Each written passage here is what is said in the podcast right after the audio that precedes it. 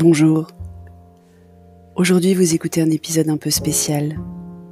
J'ai décidé cet été de vous faire découvrir ou redécouvrir les épisodes qui ont le plus marqué les deux premières saisons du podcast. Les plus écoutés, les plus likés sur Instagram ou les plus lus sur le blog. Vous les avez peut-être ratés. Alors tout cet été, deux fois par semaine, vous allez pouvoir vous replonger ou vous plonger pour la première fois dans ces épisodes qui me tiennent particulièrement à cœur.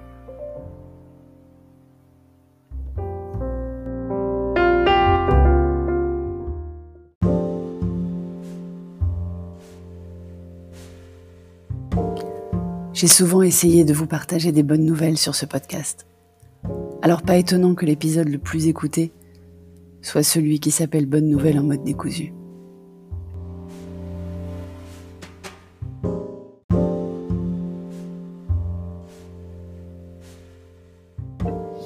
Bonjour.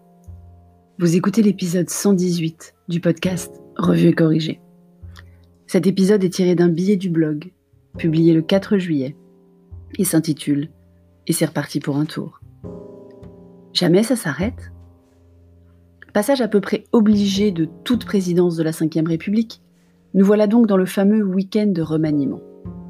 Quatre jours de vie intersidérale, pendant lesquels on se demande d'ailleurs qui gouverne, puisque le nouveau Premier ministre n'a pas de ministre, justement.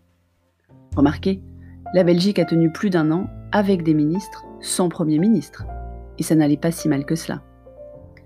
Même s'il fait beau, ça m'étonnerait que des aspirants à un Marocain partent ce week-end. D'ailleurs, j'ai lu un tweet très drôle qui suggérait à ceux qui cherchent à joindre des politiques sans succès de les appeler en numéro masqué ce week-end. Ça va décrocher sec. On ne sait jamais. Plutôt que d'hurler avec les loups qui font les pires procès d'intention à ce monsieur déconfinement dont j'ai découvert le visage vendredi, j'ai décidé de vous parler de choses légères. Parce que franchement, vous avez déjà plein vos fils d'infos ou de réseaux sociaux des choses anxiogènes, agressives, délétères. Des bonnes nouvelles en mode décousu donc. Christian Clavier est redevenu drôle. Oui, je sais, ça m'a autant étonné que vous, mais il est redevenu drôle. Il a fait rire tout Twitter, et moi avec, dans son entretien avec Pascal Pro.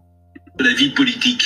Oui, comme vous. vu beaucoup. Oui, ben oui, mais moi c'est mon métier. Vous, on vous imagine pas Non, toujours non, non. là-dedans. Vous, vous, votre métier était d'être cuisinier au départ, et puis après vous avez obliqué vers le sport, notamment le football, et maintenant vous êtes placé dans ce truc-là en prétendant avoir des, des compétences que vous n'avez pas du tout. Mais en tout cas, c'est très sympathique d'appeler. Il faut croire en ses rêves. Un jeune homme passionné d'effets spéciaux a fait une vidéo TikTok bluffante et a demandé à la twittosphère de la retweeter au maximum pour que Disney la remarque.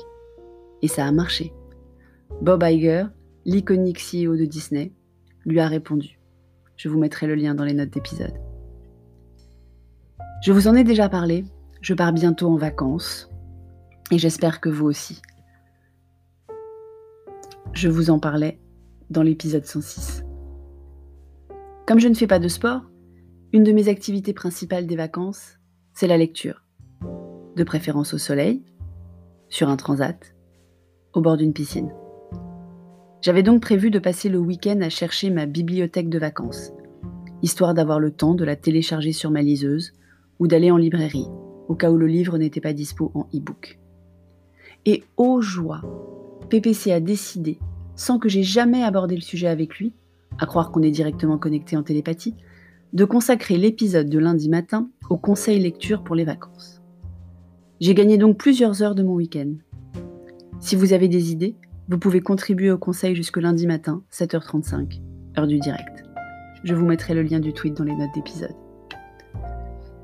Je ne lis pas que des bouquins sérieux, hein. je lis aussi des romans, beaucoup. Principalement de la science-fiction, tendance dystopie, et des policiers. Et j'avais prévu d'acheter en vrai livre le dernier Joël Dicker, parce qu'il n'avait pas sorti les précédents sur liseuse. J'ai même failli l'acheter ce matin, mais je me suis dit que j'avais le temps. Et j'ai bien fait. L'énigme de la chambre 622 est bien sortie en liseuse. C'est autant de grammes gagnés dans la valise. Pour une fois, on part en voiture et pas en avion, mais quand même. Et vous? Vous avez des bonnes nouvelles à partager aujourd'hui? Merci de m'avoir écouté. Si vous écoutez sur Apple, N'oubliez pas de laisser des commentaires avec vos 5 étoiles, c'est très important les commentaires. Et sur toutes les plateformes de balado-diffusion, abonnez-vous et partagez. À bientôt